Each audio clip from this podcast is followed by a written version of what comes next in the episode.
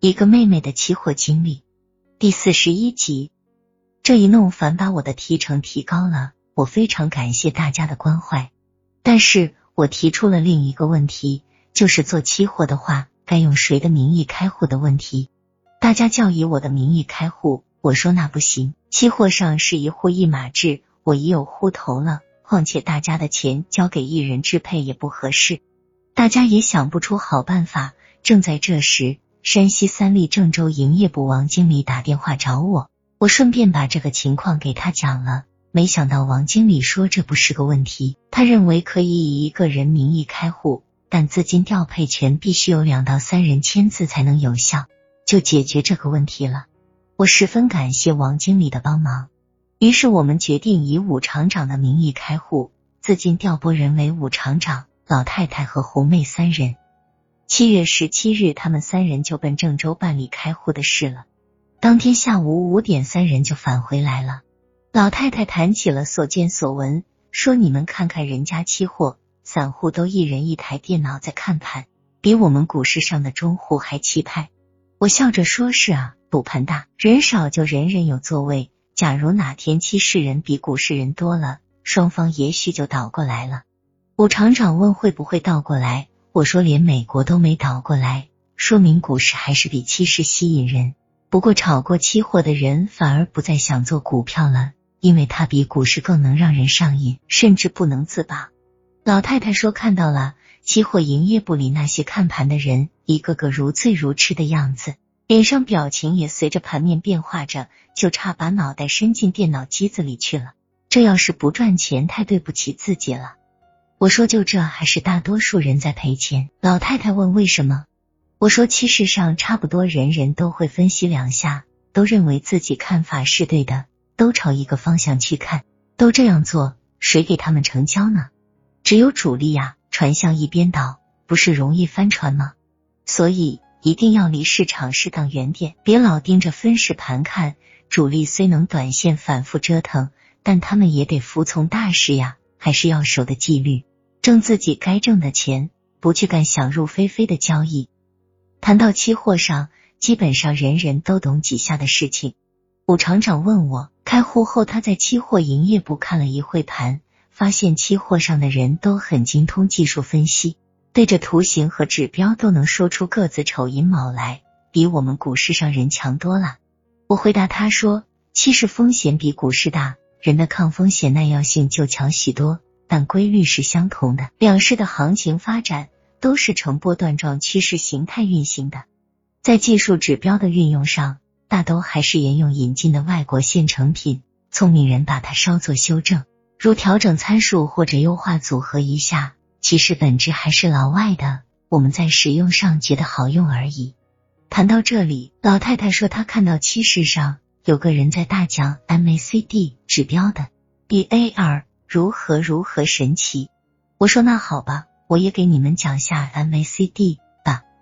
我说从图形上看，MACD 指标也叫平滑异同移动平均线，表现为三种方式：一条白线，一条黄线，一种红蓝柱状。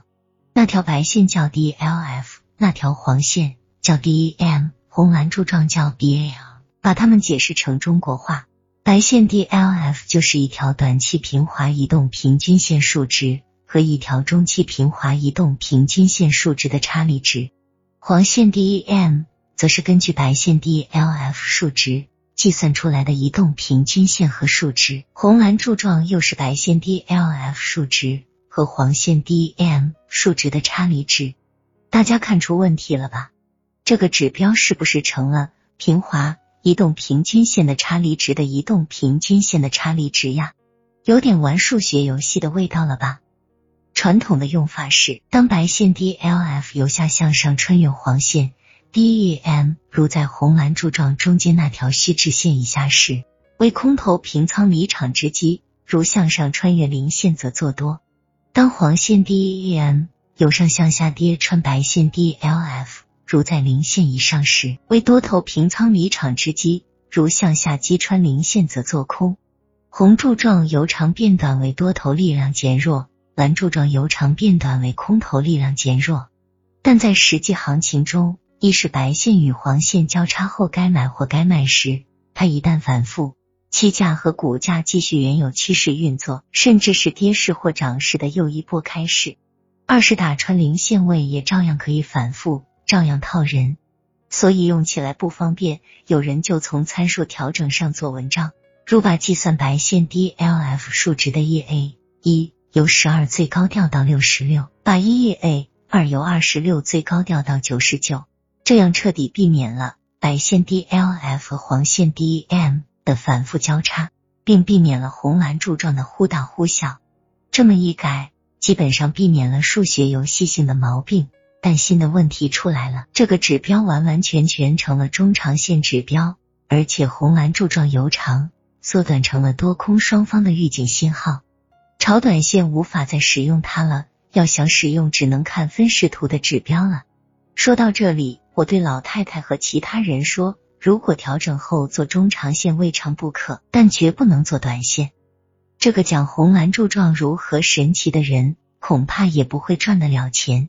我说大家注意，这个指标的称谓是 MACD，黄线 DEM。为什么老外也叫它 MACD 呢？老外的名堂可能就在这里。